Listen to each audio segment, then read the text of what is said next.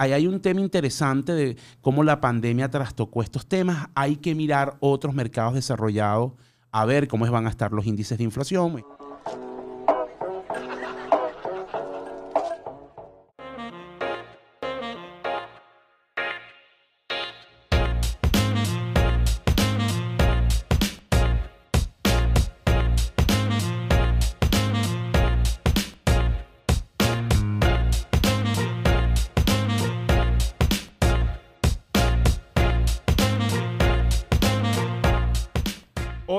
Estar conversando acerca de tres temas que, que son, están en la palestra, que, que son eh, populares y, y en este punto digamos que son atemporales. ¿okay?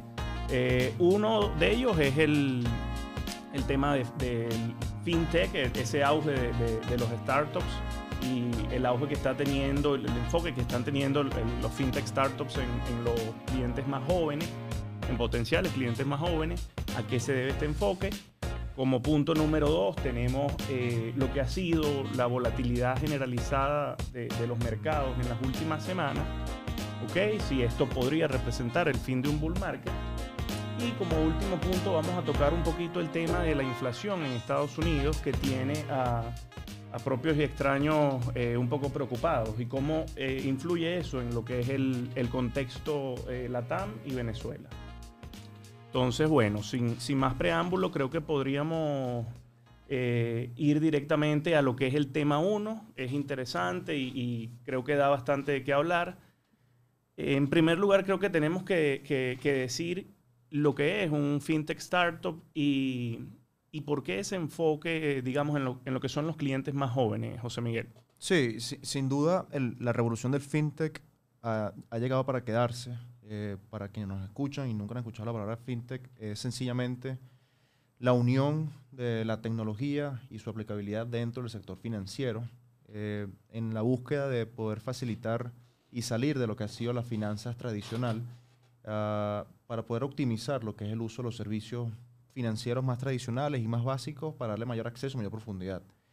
Eh, muy peculiar lo que tú comentas. Sin duda, la revolución del fintech está incluso, recientemente lo comentábamos con Asdrúbal, está intentando atacar un, un, segmento de la población eh, demográfico que pareciera estar muy desatendido, que es esta, esta generación Z, los centennials, esos jóvenes que, que no tienen ese feeling con las con la, con las instituciones más tradicionales o más antiguas que no están acostumbrados a hacer negocios con la banca tradicional. Y la, la, estas nuevas empresas, startups que están naciendo ahorita, están atacando capaz ese, ese punto en común. Están intentando encontrar y ver cómo le presentan soluciones a, a esta generación que, que, creo que al final del día, dentro de poco, va a tomar la batuta en lo que es la importancia dentro de las sociedades y creo que lo están haciendo bien. También porque ahí influye muchísimo que el desarrollo de la fintech se ha dado al margen de la regulación que tiene el, el, sistema financiero en todos los mercados. El sistema financiero es, un, es, altamente regulado porque obviamente maneja depósitos del público, de la gente, mm. uh, mientras que los desarrollos fintech no está clara esa regulación um, y tienen más laxitud en, en, lo que hacen y eso también atrae a, a, estos usuarios, ¿no? La facilidad para abrir una cuenta desde tu teléfono móvil, eh, hacer transacciones de forma fácil sin tener que ir a una, agencia bancaria o a través de un banco o dar, tener que dar algún tipo de requisitos que tiene el sistema financiero global para abrir una cuenta, también facilita este tema. Y creo que tiene que ver con dos hechos que ha impactado la, a la juventud, a esta generación en estos últimos años y obviamente es el auge de los teléfonos inteligentes, de los smartphones, y que prácticamente son computadoras personales y desde allí puedes hacer todo. En el pasado no era así, y eso esto también tiene que ver un poco la evolución de lo que son los servicios financieros. Y en segundo lugar, más recientemente, el tema pandemia, el encierro, y eso incluso motivó que mucha gente empezara a mirar mercados, a abrirse cuenta en diferentes plataformas. Hubo un auge, un boom de cuentas de jóvenes que empezaron a ver en el aburrimiento de sus casas cómo era esto de los mercados y del boom que había con las empresas tecnológicas, que el año pasado pues tuvieron un despegue brutal y, un peso importantísimo en, todo lo que tiene que ver con, los mercados accionarios, pensando en los Estados Unidos, y eso también se, se materializó en esto. Creo que tiene que ver mucho con estos cambios culturales que están ocurriendo y que por supuesto también las finanzas y la economía no quedan al margen. Otro hecho, creo yo que es importante destacar allí, que no necesariamente está relacionado, pero que, o mejor dicho, tiene conexión, el tema de las redes sociales. Y hoy hay una gran cantidad de gente que intenta monetizar desde las redes. Es así. ¿No? Entonces eso es un debate importante porque ahí también en paralelo está este tema del fintech. Cuando alguien abre una cuenta en OnlyFans, por ejemplo, y sube contenido triple X y le pagan, y a lo mejor eso pasa por algún tipo de plataforma, o gente, o estos creadores de YouTube que también generan en contenido, o TikTok, o sea, al final ahí hay un tema y creo que ese es el próximo paso en términos de redes. Y una pregunta que yo incluso puede ser algo que podemos tratar en otros programas. Al final, mm, en un futuro no muy lejano, todo lo que pongamos en redes puede ser monetizado. ¿no? Es así. Y ya la información así libre que uno habla y hace análisis por el Twitter o por las redes, probablemente en el futuro empieces tú a ver si puedes obtener algún tipo de propina. No sé si viste que ahora Twitter tiene la, tiene la posibilidad de, que te, te, tipeen por PayPal. Claro, y, y, a plataformas como Patreon que te permite montar tus videos y cobrar a partir de, de patrocinadores que puedas tener allí Em, eh, Instagram también he leído que está cambiando totalmente su algoritmo para permitir avanzar en los temas de, de cobros de contenido. Entonces, pareciera que cada vez la información va a ser como, o una parte de la información, vas a acceder a ella pagando, vas a empezar a monetizarlo. Y eso tiene que ver mucho con estos temas que, que estamos conversando, ¿no? Sí, sí. De, de, hecho, aunado un poquito a eso, también está el tema de los NFT o, NFT que podemos... En eh, español, chamo, que esto es un podcast eh, en español. Lo, vamos, los NFT... Token no fungibles. Exacto. los vamos a comentar seguramente en un, en un próximo programa, pero... Eh, volviendo al tema de lo que son los fintech y, cómo ese enfoque se está dando hacia los clientes más jóvenes, tenemos el tema de Fidelity, ¿no? que vimos esta semana. Fidelity es una empresa que tradicional, toda la vida, enfocada, miren, clientes eh, tanto institucionales como, como clientes, mm, personas naturales, eh, tradicionales, mercados tradicionales y esta semana lanza una plataforma y, está hablando de una plataforma en la que le va a dar la oportunidad a, jóvenes, adolescentes, que bajo la tutoría, por supuesto, de sus representantes, tengan presencia en los mercados e inviertan y hagan trading de fondos y de, de acciones. Esto, esto es un mensaje claro, creo yo, ¿no? Eh, pero también creo que, tiene mucho que ver con cómo está cambiando la dinámica de los mercados y las finanzas personales eh, viéndose, digamos, teniendo influencia desde lo que son las redes sociales, lo que tú comentabas. Ahora bien, desde el punto de vista, un tipo tradicional de Wall Street, alguien como Faría, ¿cuál es tu opinión? ¿Qué, ¿Qué, tú estás viendo aquí? Alguien que lo que está acostumbrado es a comprar letras del tesoro eh, a 10 años. ¿Qué, ¿Qué, mensaje manda Fidelity aquí al mercado y a la gente con, este enfoque hacia los teenagers, hacia, hacia los no, adolescentes? Me, me, parece brutalísimo el mensaje. Yo, yo vi las declaraciones de uno de los directores de Fidelity en, el anuncio de, esta nueva estructura de corretaje para jóvenes entre 13 y 17 años. Y, y realmente las razones son súper válidas, porque las razones van desde cómo los, los jóvenes están en un chat de Reddit intentando pompear una meme stock y metiéndose en, en, acciones o en títulos o en instrumentos que no conocen.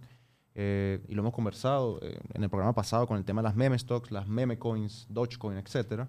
Y eh, él apunta al hecho de que hay muy poca educación financiera incluso en un país como Estados Unidos, que uno pudiese llegar a pensar de que hay un poquito más de sofisticación a nivel de instrumentos financieros y que la razón principal de lanzar esta estructura es que a través de incluso la propia plataforma de corretaje ellos puedan empezar a formar educativamente en temas financieros a estos jóvenes de 13 y 17 años. Eh, me parece súper brutal, súper interesantísimo y que creo que, que puede tener incluso una, una, una vertiente bastante positiva hacia otras grandes instituciones financieras que se voltean hacia los mercados a hacer este tipo de iniciativas. Sí, sí.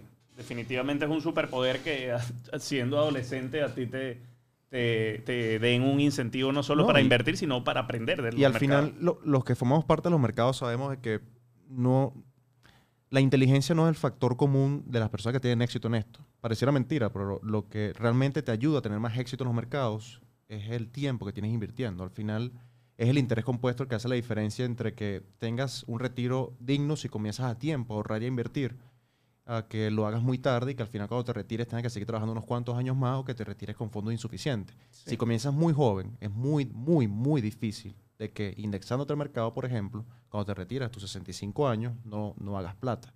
Yo, de hecho, hoy, hoy hacía un experimento con, con Berkshire Hathaway, que es un ejemplo fuera de contexto, porque Warren Buffett tiene 55 años, que está de frente de Berkshire Hathaway, y el retorno que ha tenido con Berkshire ha sido de 20%, casi el dólar que ha retornado el Standard Poor's en estos 55 años. Y mil dólares invertidos en el 65 con Buffett en el 2020 eran 22 millones de dólares pero son 55 años, en, más o menos algo que pudiese esperar un chamo de 13, 17 años, que es su horizonte de inversión para el retiro 65, 70 años, que pudiese más o menos esperar con Fidelity. Y eso solamente en mil dólares. No estoy hablando de que año a año invirtió más, de que mes a mes metió más, sino que simplemente con mil dólares invertidos. El, el interés compuesto es la octava maravilla del mundo. No, total, pero bueno, también yo, haciendo un poco de abogado del diablo, tiene unos desafíos, ¿no?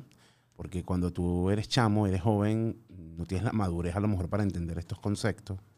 Y la pregunta es mm, no solamente cómo manejas ganancias, sino pérdidas. Es así. Y creo que es un tema súper importante también allí, ¿no? Este, y, la percepción de riesgo que tiene un joven o un chamo y, el conocimiento que pueda tener del mercado, ¿no? O sea, creo que ahí hay unos, hay unos temas que también es importante verlo desde otra óptica más allá del, del, propio rendimiento, ¿no? Y la posibilidad, el tema de supervisión de los padres, o sea, hay unos desafíos, porque también un chamo es, es un dependiente, ¿no? O sea, difícilmente, más allá de alguna estrella de YouTube o de Instagram o, de cine, un chamo depende de las mesadas que el papá le entregue, ¿no? De hecho, la, la, pregunta es cómo lo haces y, y a lo mejor ahí yo lo que creo que es interesante es trabajar portafolios modelos, concursos y formación, que creo que es un tema importantísimo eh, para esa edad, ¿no? sí, y, yo quisiera, digamos, eh,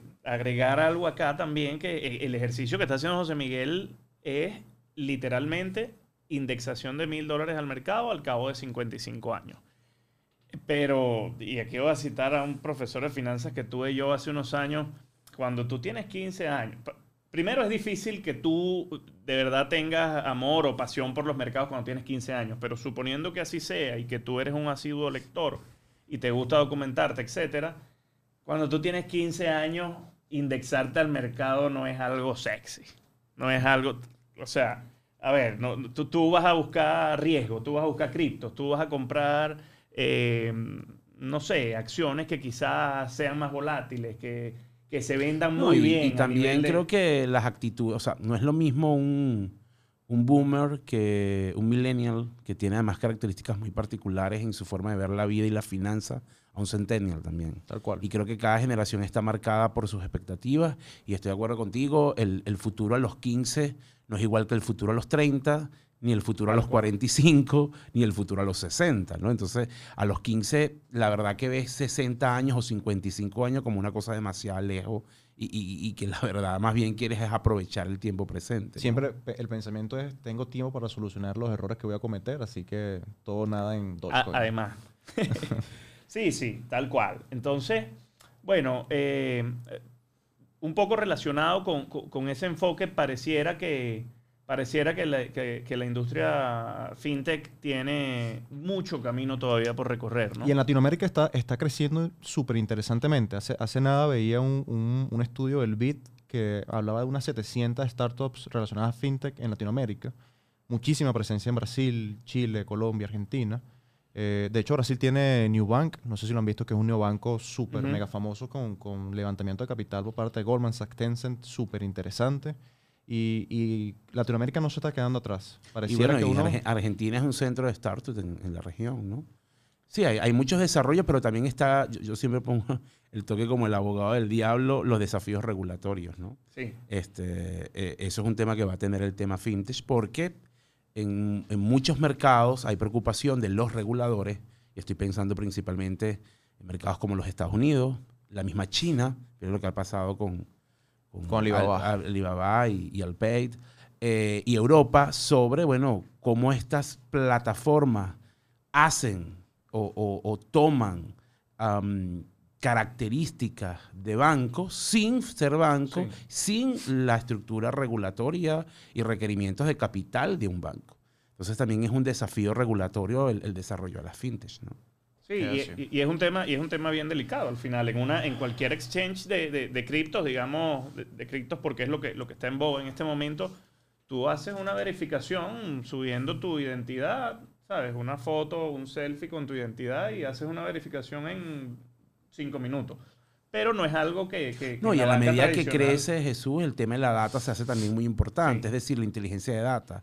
Al final tú tienes, por ejemplo, llegas a crecer, porque el- el- el modelo fintech es un modelo de escala, de economía de escala, y de verdad empieza a ser rentable cuando tus volúmenes en términos de usuario crecen en forma significativa, claro. ¿no? Eh, por eso el atractivo que tiene mercados como la India, Brasil, China, México, porque tienen unos niveles de población extremadamente altos. Pero ya entonces tú tienes ahí una data que empiezas a darle uso para otras cosas eh, y entonces, bueno, los temas cambian significativamente Sí, porque sí, te, da, sí. te da una especie de poder de mercado, Sí, que sí, sí. es lo que llaman algunos economistas eh, que los nuevos monopolios que existen no son tantos por el poder de mercado de, de- de- que tienen, sino por el poder de los datos que Claro, manejan. ¿no? claro. El manejo de información. aparecen nuevos incentivos y todo este tema.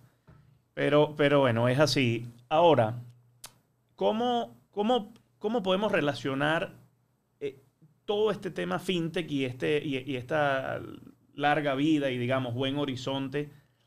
¿Cómo esto se relaciona o qué influencia pudiera tener tanto en los mercados como en las economías? Es decir, el segundo tema del, del- del- capítulo de hoy va un poco más hacia la volatilidad generalizada que estamos viendo en los mercados.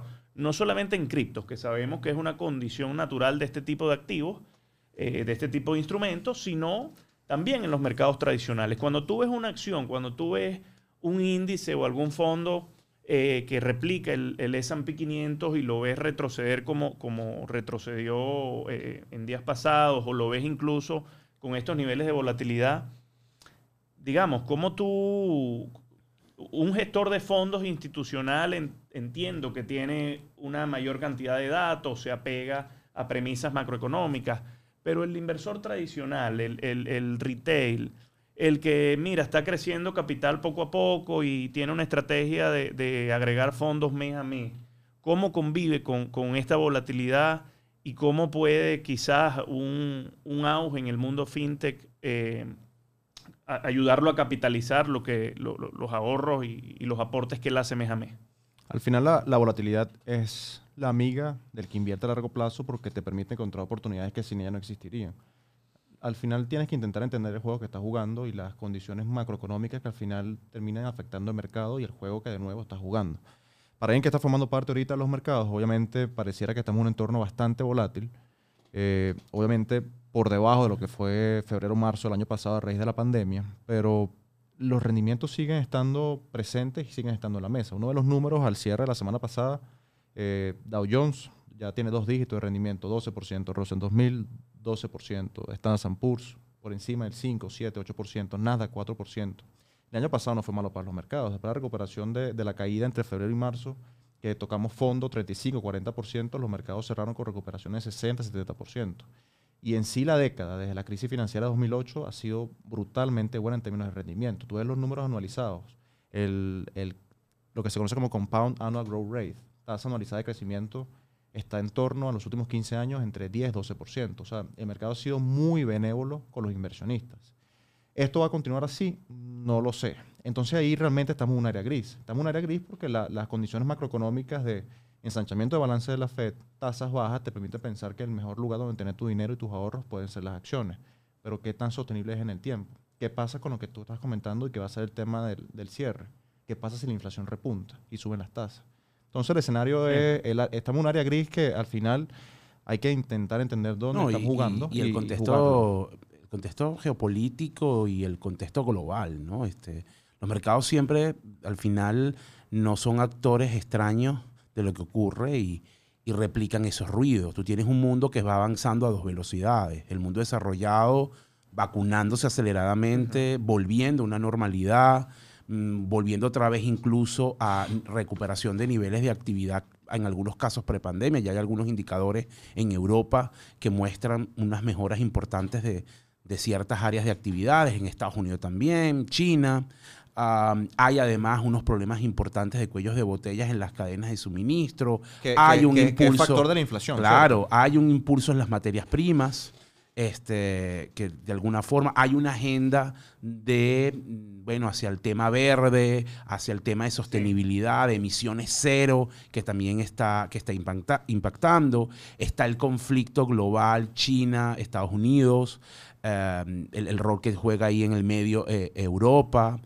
Todos esos factores que he mencionado rápidamente eh, están allí y una, otros países, los mercados emergentes, los países más pobres, bueno, en unas condiciones todavía muy críticas con la pandemia. Es decir, lo que, lo que nosotros vemos que está pasando en los Estados Unidos o en Europa con la vacunación no es la realidad global. ¿Cómo es la Todavía- región? Nuestra todavía- región, ¿cómo está? ¿Golpeada en tema de...? de- bueno, América Latina, mira, el, el Fondo Monetario eh, destaca, y, y era un artículo que salía hace algunas semanas en The Economist, como la región más golpeada por, la pandemia. Eh, incluso superior en términos de indicadores macro que el África. Eh, la región está muy convulsa por muchas particularidades, tiene unos niveles de informalidad muy altos, tiene una estructura sanitaria muy precaria, el espacio fiscal para seguir dando estímulo a la economía es limitado. Eh, porque no tenemos monedas de reserva, obviamente como los Estados Unidos, Claro. pase un estímulo de esa, de, Magnitud. esa, de esa magnitud, y además hay ruido político. Mira lo que está pasando, Eso lo que se- pasó. Eso se exacerba en esta situación. Totalmente. Mira la situación del Salvador. Voy a ir de abajo, a- de- desde, arri- desde Arriba Centroamérica abajo. Eh, tienes el problema con Bukele en El Salvador. Tienes Colombia bien convulsa, con todas las protestas por la reforma fallida tributaria, pero que además no ha cesado, lo cual habla de un problema profundo. Tienes problemática en Brasil, con prácticamente las encuestas mostrando otra vez a Lula como un ganador. Tienes allí eh, en Perú que va a una segunda vuelta y donde tienes un candidato de extrema izquierda que ha cedido un poco, pero que es peligroso.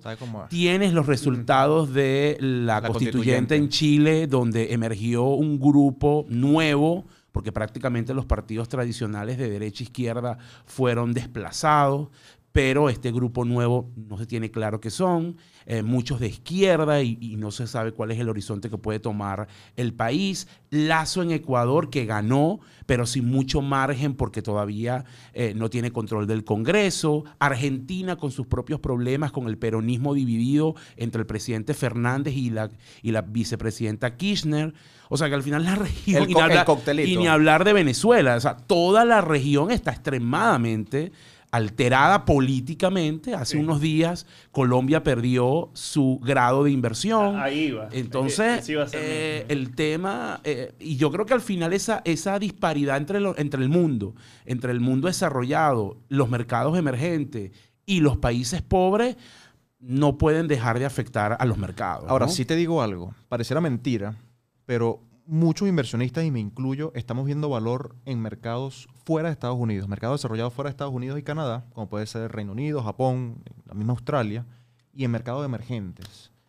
Porque incluso esta, esta distorsión monetaria que estamos viendo en Estados Unidos, que muchos pensamos que va a pasar factura más temprano que tarde, eh, pareciera que intentar buscar valor, buscar ese alfa deseado por todos los portafolios, pudiese encontrarse en lugares como... Párate, párate, párate. ¿Qué es un alfa? No, te lo dejo a ti. Acuérdate que tú eres máster en finanzas del IES. Va- Es va- hora de va- que lo explique aquí con... va- el, el- vamos- el moderador tiene que mojarse. Va- Claro. vamos a decirle a los muchachos qué es un alfa. Bueno, Eso eh, es como los lobos, macho alfa, algo así. No, no, no Ah, exactamente. Eh, es básicamente eh, ese rendimiento excedentario que, que tienen, que, que tienen los inversionistas buscando activos particulares por encima de, de lo que es el índice de, de referencia eh, o el benchmark. conocido comúnmente como el Son los mitos, pues dilo, 500. dilo en lenguaje sencillo. Sí, sí, digamos, si, si, si el índice de referencia es el S&P 500 y el S&P 500 rindió 15% y tú tuviste 5% de alfa, entonces tú rendiste 20% aproximadamente. No sé si quieres agregar algo. No, el- el- Pe- Pero, eh, digamos, en criollo, en No, español. yo, es yo creo eso. que ahí lo irrelevante, como siempre, en, en este tipo de cosas, yo, yo no, obviamente no soy experto en temas de mercado, lo mío es más la macro y, y el, el tema, eh, digamos, regulatorio. Eh, pero sí creo que en todos estos ruidos es importante también ir a lo básico, que es mirar empresas, mirar sectores, mi- mirar tendencias y no quedarse solo en el ruido del corto plazo. ¿no? Es así, pienso igual. De hecho, el enfoque, hay, hay un par de enfoques y lo dejo rápidamente, lo podemos conversar en otro programa. Un par de enfoques cuando uno invierte con una visión de valor, que es un enfoque top-down, mirando arriba abajo, economía, eh, economía global, economía de la región, economía del país, eh, sector, empresa y luego es a nivel competitivo dentro del sector. Eh, o el, el enfoque eh, bottom-up, que suele ser como que el más usado por los inversionistas. ¿Quién era en valor. Bolono, chamo? Claro. No, bo- bottom de, Ah, de fondo, up arriba. Ah, ok. Vas de abajo arriba, Por eso. viendo la empresa a nivel competitivo con el sector, después luego comparas con, con la industria y, y- y vas con el país, etcétera. Pero te permite tener una mejor visión competitiva, entendiendo primero la empresa y luego el contexto en el que se mueve, que intentar ver el contexto y luego ver las empresas. Mira, menos mal que lo aclaraste, pero yo pensé que el Boronok era un tipo así como ruso, ¿no? Sí, sí. ¿Verdad? Yo- yo le iba a preguntar. Yo dije, ah, explícanos, échanos el cuento de Boronov. Mira, eh, sí, sí, definitivamente. Fedor Boronok. Yo, y yo coincido contigo eh, eh, en el tema del valor que puede haber en algunos mercados emergentes, pero lo veo con cautela. Es decir, eh, eh, conversaba en estos días con, con un gran amigo acerca de, eh, bueno, en dónde, qué compramos, ¿Qué, qué- a qué puedes tener exposición. O sea, los índices tradicionales parecen estar sobrecomprados. Eh, hay perspectivas de inflación, que lo vamos a tocar ahorita en- con un poco más de detalle, pero... Pero si, si ves, eh, digamos, los valores históricos de algunos índices de referencia fuera de los Estados Unidos, tampoco es que lucen tan baratos. Entonces, eh, eh, la economía y las finanzas y los negocios tienen mucho que ver con confianza. Y yo lo que creo, o, o al menos mi, mi- mi enfoque está un poco más orientado a, eh, yo creo un poco más en la Fed y en los Estados Unidos, entonces aunque luzca un poquito Yo más creo que lo que tú, tú sobrecomprado, lo que estás diciendo es un tema de riesgo. Al final meterte en mercados emergentes yo creo que amerita un nivel de, de riesgo mayor, Sí. obviamente. Hay más volatilidad. eh, tienen entornos institucionales mucho más débiles. Eh, puede haber oportunidades, pero y creo que también amerita para un inversor, bueno, eh, ir como un paso más allá. Imagínate que probablemente tienes que tener un grado de desarrollo importante eh, para meterte a, a visualizar mercados emergentes. Además que hay otro factor, que es un tema tiempo y que está ligado a dónde me meto, porque los mercados emergentes hay muchísimo, desde la India, Sudáfrica, México, Brasil, la misma Argentina. Sí. Entonces, y- y Venezuela. algunos- ve- bueno, Y Venez- subgrupos. eh, Próximamente. y además también algunos otros países del Asia. Y tú dices, ay, ¿y dónde me meto ahí? Entonces, eh, eh, eh, y cada- imagínate en Brasil. Brasil de por sí solo es un monstruo total. Entonces, ¿cómo entro a Brasil? ¿Cómo entro a México, que es otro monstruo? La misma Grande. India es otro monstruo. Entonces, yo creo que ahí hay que también aterrizar bien qué es lo que estamos buscando.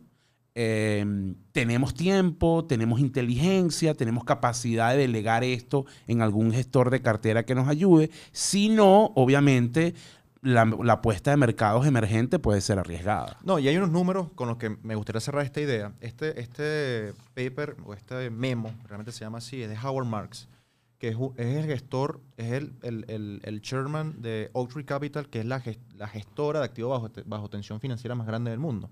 Y es un autor súper reputado, tiene muchísimos años en los mercados, tiene un par de libros muy buenos.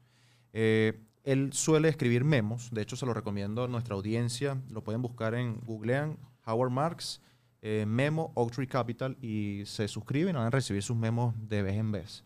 Y su último memo se llama 2020 in Review. Él hablaba de que si bien pareciera que los mercados están caros, cuando ves el contexto macro, realmente no, no parecía que están tan caros y que al final no hay como que tantos sitios a donde ir con la plata. Él dice, mira, está bien que ahorita capaz el factor más importante a tomar en consideración para las inversiones es que la tasa de interés está pegada a cero y que la Fed está ensanchando su balance constantemente y que tu mayor riesgo y temor en el corto y mediano plazo es que la a raíz de una inflación por la distorsión monetaria, la FED incremente las tasas, no estamos tan caros. Y él hace una, hace una comparación rápida entre lo que es el, el, el Learning Yield ahorita del Standard Poor's con lo que fue en la burbuja.com y realmente parecía que estamos incluso baratos de manera comparativa con el, el último mercado sobrevalorado que tuvo la bolsa. Eh, y que al final, de nuevo, uno tiene que intentar mantenerse en, el, en, los sectores, en las empresas que conoce, en los países que conoce y como decías Drupal. Pero ¿a dónde voy con la plata? O sea, voy a un país convulso. Tú ahorita pasaste revista de la región y parece mentira. Todos estamos metidos en un cóctel peligroso. Y eso siempre, el, el, no hay nada más cobarde que un millón de dólares. O sea, al final del día. No, no, y si, hasta mil, ¿oíste? Sí, sí. Y si, a eso, y si a eso tú le metes el pasapalo de la transparencia, porque no es solamente riesgo, está asociado. No, y la volatilidad la cambiaria. Recuérdense que en los mercados emergentes. Volatilidad el tema cambiaria. cambiario impacta, ¿no? Es así. Porque no son monedas de reserva, vuelvo e insisto. Sí, sí, sí. A Soros le fue bastante bien con el tema de la volatilidad cambiaria hace un poco de años, ¿no? Ese tema lo podemos tocar en, en otro podcast Sí, para sí. ver cómo tumbó la libra.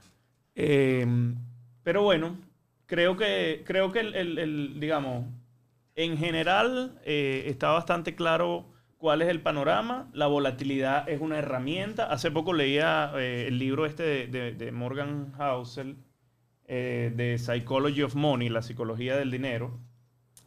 Y él invitaba, no recuerdo en qué capítulo, pero él invitaba a ver la volatilidad como un precio que se paga, como un fee y no tanto como ese riesgo. Que de hecho, eh, en un enfoque muy práctico, cuando tú ves eso desde un punto de vista, eh, digamos, en un enfoque a largo plazo, tal cual la volatilidad es un fee. Si a ti no te preocupa, si tú estás poniendo una cantidad de dinero que de repente no necesitas, como digo yo, para comprar jamón y queso, eh, al cabo de 10 años es altísimamente probable, por, por no decir que con un 100% de seguridad, tú vas a estar no solamente haciendo dinero, sino ganándole a la inflación. Es así. Entonces, eh, los invito, esto lo digo es para que los invito, si, si les gusta leer o quieren eh, revisar un poquito de bibliografía de finanzas, este libro de Morgan Housel está bien, bien interesante, sencillo de leer y, y- y bien chévere. Pasamos al tercer punto. Creo que es el más importante. Eh, no digo que estos que no tocamos, que ya tocamos, no sean importantes, pero nos va a dar una idea general de lo que es el panorama y, y habla un poco de lo que es la preocupación actual. Todo el mundo está asustado, Asdrúbal. Inflación en Estados Unidos parece ser un tema que se va a quedar un buen rato. Las tasas de interés siguen bajas, la liquidez en las nubes. ¿Qué pasa? ¿Qué podemos hacer? Sí, hay ¿Cómo un, nos cubrimos? ahí hay un debate súper interesante en los Estados Unidos, que además da envidia porque eh, existe ese nivel de debate entre los economistas. Y ese nivel de inflación, que nuestra inflación, en, en su momento esa inflación era No diaria. te aquí. creas, porque acuérdate que cada quien vive en su contexto. Ellos están hablando ahorita, el- último dato, 4.2%, que es el peor desde 2008. El mes anterior, en marzo, fue 2.6. O sea que para una economía como la estadounidense es un número preocupante.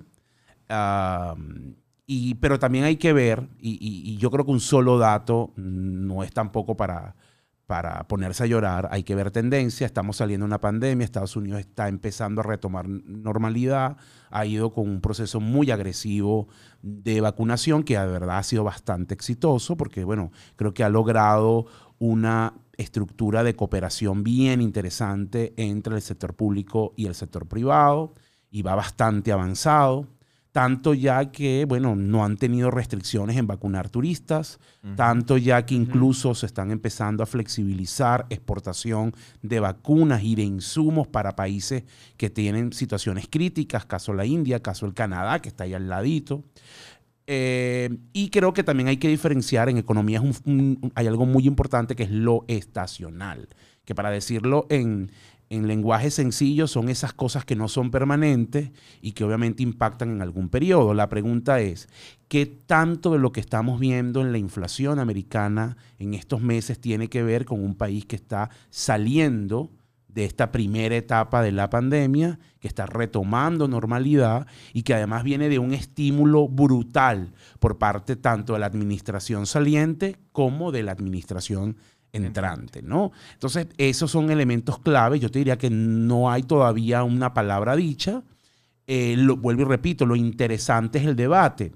Todos los que son el grupo de economistas más ligados a lo que está haciendo el gobierno, incluyendo la propia secretaria del Tesoro, Yellen, son de la idea que esto, que lo que están haciendo no va a generar inflación. O sea, ¿tú crees que va a ser transitorio? ¿Tú, en tu opinión, crees que va a ser transitorio también como pintan ellos? Mira, yo te voy a ser honesto, José. Eh, yo sí creo que los niveles de estímulo que se, están, que se aprobaron y que se están por aprobar, sobre todo los dos que vienen, el plan de empleo y el plan de familia, que pueden sumar cuatro eh, billones en español o sí. cuatro trillones en, en- inglés, ah, que pueden ser aprobados por el Congreso. Habrá que ver esa batalla, si pueden pasar facturas. O sea, es un nivel muy grande. Y como decía un, un economista, ahorita no recuerdo su nombre, que leí hace unas semanas en, en el Financial Times, fue asesor de, de- de Bush.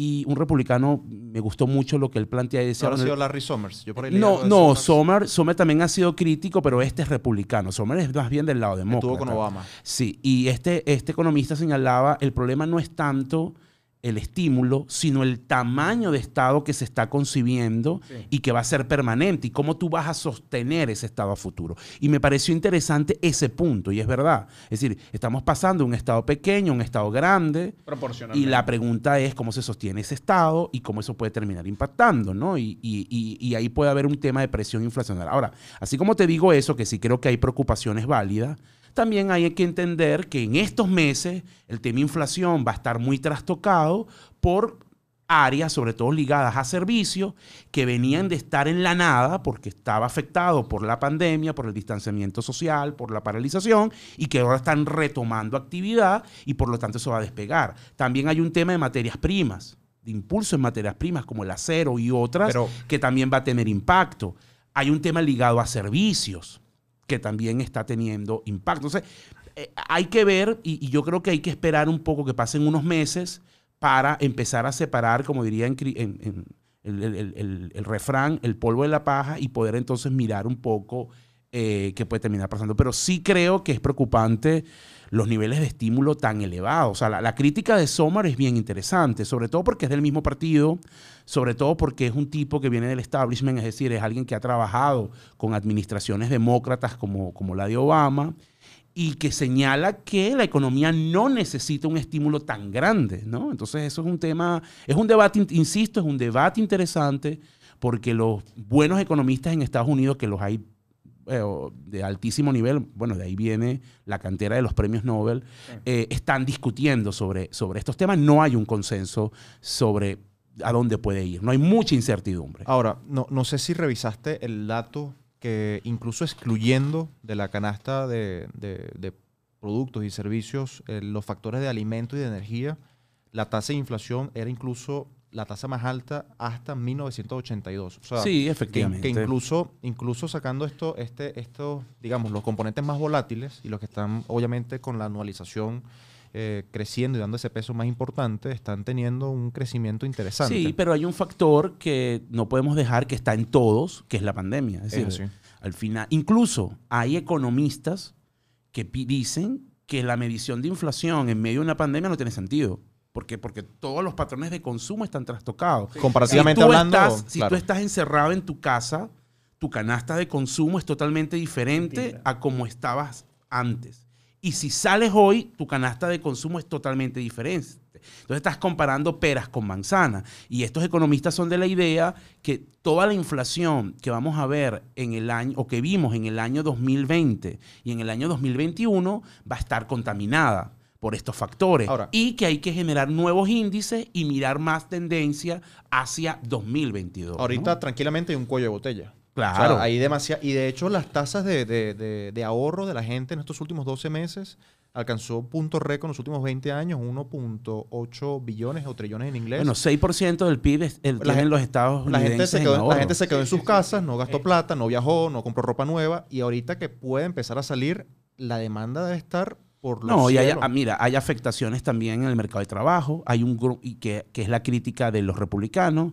Y es bueno, eh, con estos estímulos la gente tiene incentivo a quedarse sentado en su casa y esperar el cheque. ¿no? Y de hecho, hay muchas empresas que están manifestando problemas de que no consiguen trabajadores y como en ese mercado los choques de oferta y demanda se, se, se sienten muy rápido, fíjate lo que está pasando con Uber. Por ejemplo, que tuvo que incrementar los beneficios a sus trabajadores porque no conseguía choferes. Entonces, ahí hay un tema interesante de cómo la pandemia trastocó estos temas. Hay que mirar otros mercados desarrollados a ver cómo van a estar los índices de inflación. Es interesante mirar, por ejemplo, el caso de Europa, que, aunque tiene unos patrones de consumo muy diferentes a los americanos, también pasó por una, por, una situación crítica de pandemia. El caso China, que también ha tenido una presión importante en, en, precios. Y el caso de Inglaterra, ¿no? que aunque está en Europa, no es parte de la Unión Europea, que también es un tema interesante. ¿no? Y en, en el resto de la región, bueno, estamos afectados muchísimo por el tema de volatilidad cambiaria y por el tema materias primas y por los cuellos de botellas que están ocurriendo en las cadenas de suministro hay, un, hay una presión importante o un crecimiento en los costos de traslado de mercancía que se están sintiendo en muchas industrias, como la industria de alimentos, por ejemplo. Eh, y bueno, e, es, indiscutible que los patrones de consumo eh, eh, estén cambiando ¿no? con esta pandemia. Incluso yo soy de los que cree que luego de la pandemia vamos a tener como un mix extraño ahí entre hábitos pandémicos versus hábitos prepandémicos versus hábitos no, y todo, eso fíjate, no solo está, cambiando el mercado laboral, es decir, ya hay empresas y hay empleados que se plantean un esquema híbrido. Ya yo no quiero ir cinco días a la semana a la oficina, quiero tener unos días en mi casa porque descubrí que era placentero o que me servía y quiero ir a la oficina.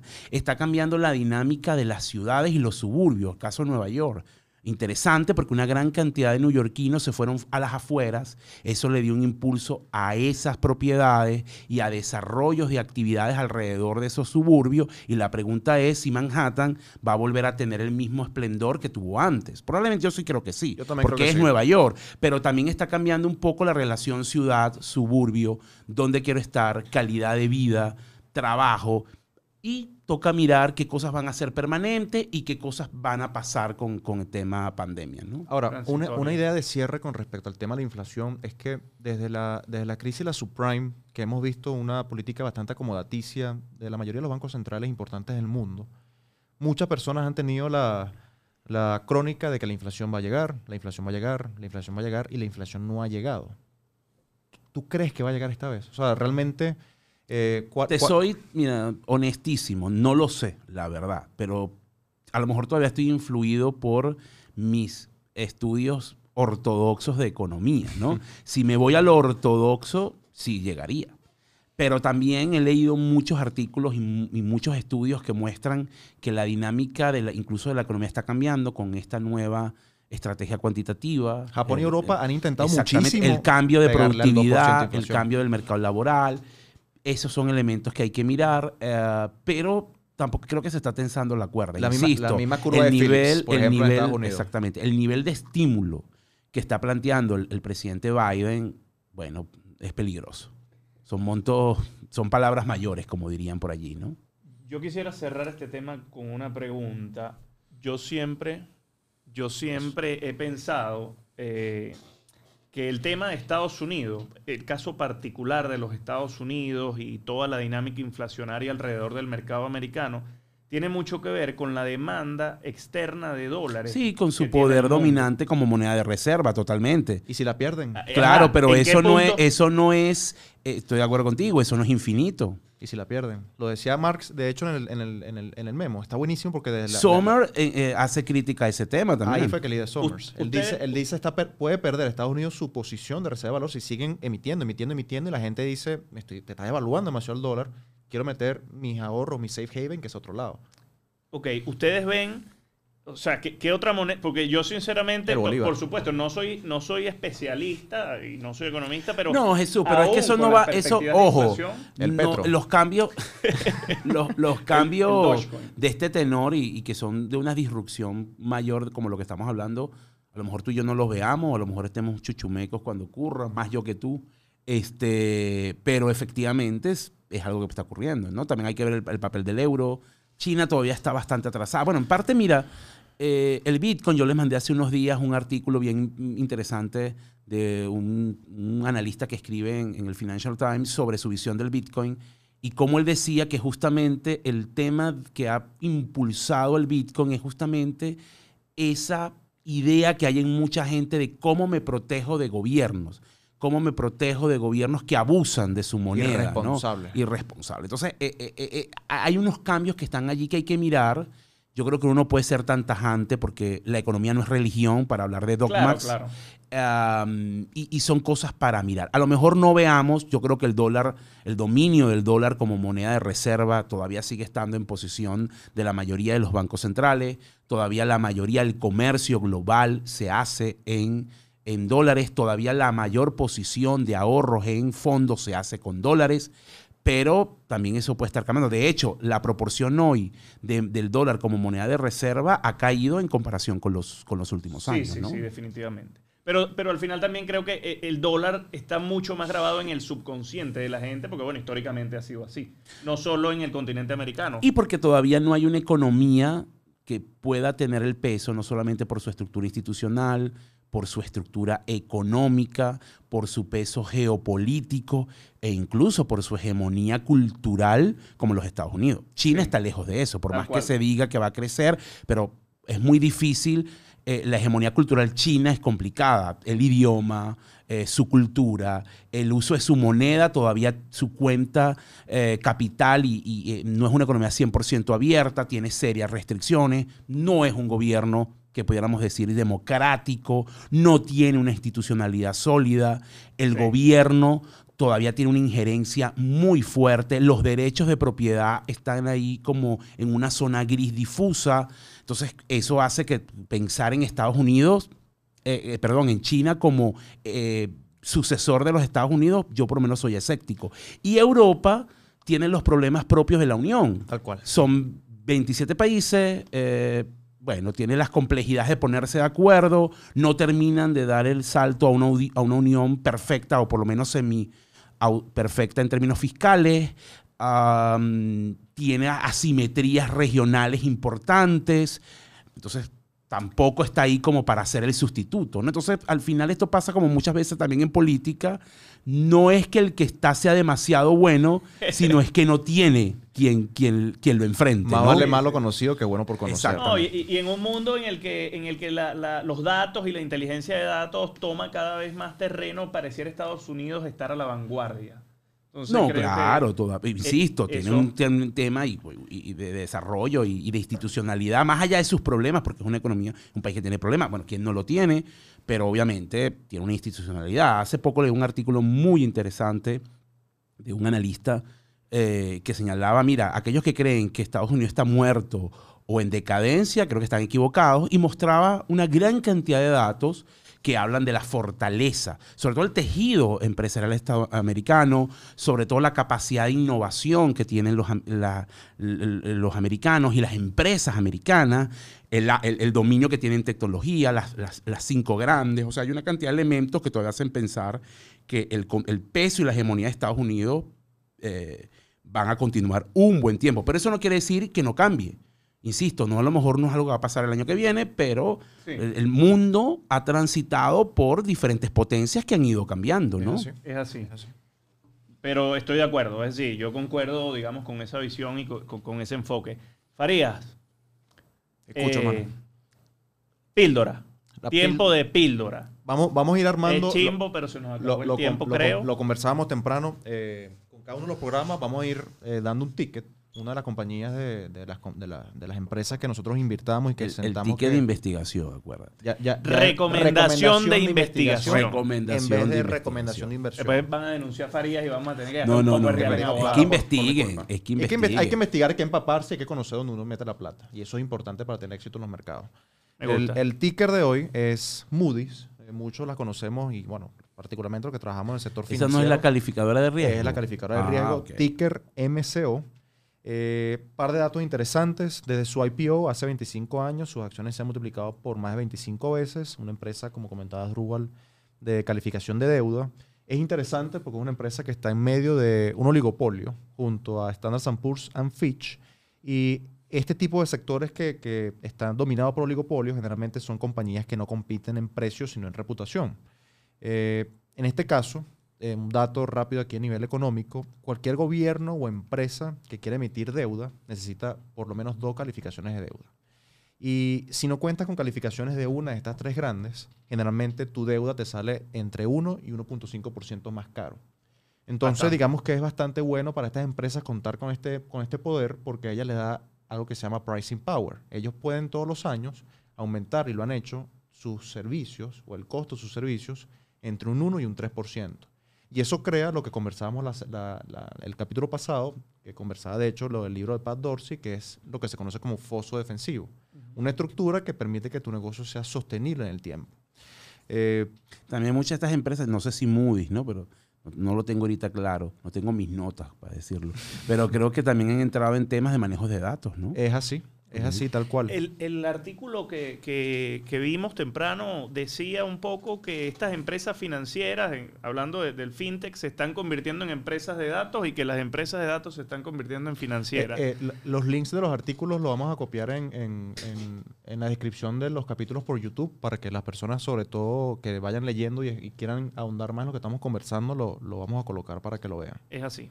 Un par de datos más extras sobre, sobre Moody's. eh, el rank de profit- profitability, que para mí es súper importante. Margen neto, margen operativo, ROE, ROA, en niveles súper altos, 10 de 10 con relación a su historia. Un Piotrowski cercano a 9. Eh, creo que es una compañía que vale la pena que le echen un ojo. eh, y creo que es una compañía que vale la pena tener en portafolio. Pero de nuevo, Me recomendación de investigación y, y ya luego la conversamos por las redes. Sería bueno que dijeras, no en este programa, pero ¿por qué esa y no las otras dos, no? Sí, lo o- lo- o lo-. Tiene un sesgo, usted- es un Tiene un sesgo. sesgo, ¿verdad? sí. Lo podemos comparar luego. Sobre todo, lo que más me gusta de este es que tiene niveles más bajos de deuda. Eh. Es mucho más eficiente con, con el employment del capital y suele recomprar más rápido acciones que las otras dos. Dividendos, yo soy fan del Dividendo dividendo. bajo, por debajo del 1%, algo como 0,70 el dividend yield. Pero Bien, bueno, bien. es No, que, no, es que una te- acción que sigue creciendo. De hecho, el compound annual growth rate de entre los ¿Qué es eso, cuatro chamo? años, Tienes que explicar. el, el crecimiento anual compuesto está, es de dos dígitos, es de 15%. Es una compañía que se puede considerar incluso de crecimiento, a pesar que tiene 25 años en bolsa. Eh, eso en earning per share, en beneficio por acción y en revenue es casi de 8%. O sea, una compañía que, que sigue creciendo a un ritmo interesante. El mismo pricing power le da esa posibilidad. Listo. Farías les recomendó investigar Moody's. Este, entonces, nada, muchachos, esto fue Tertulia y Dinero, segundo capítulo.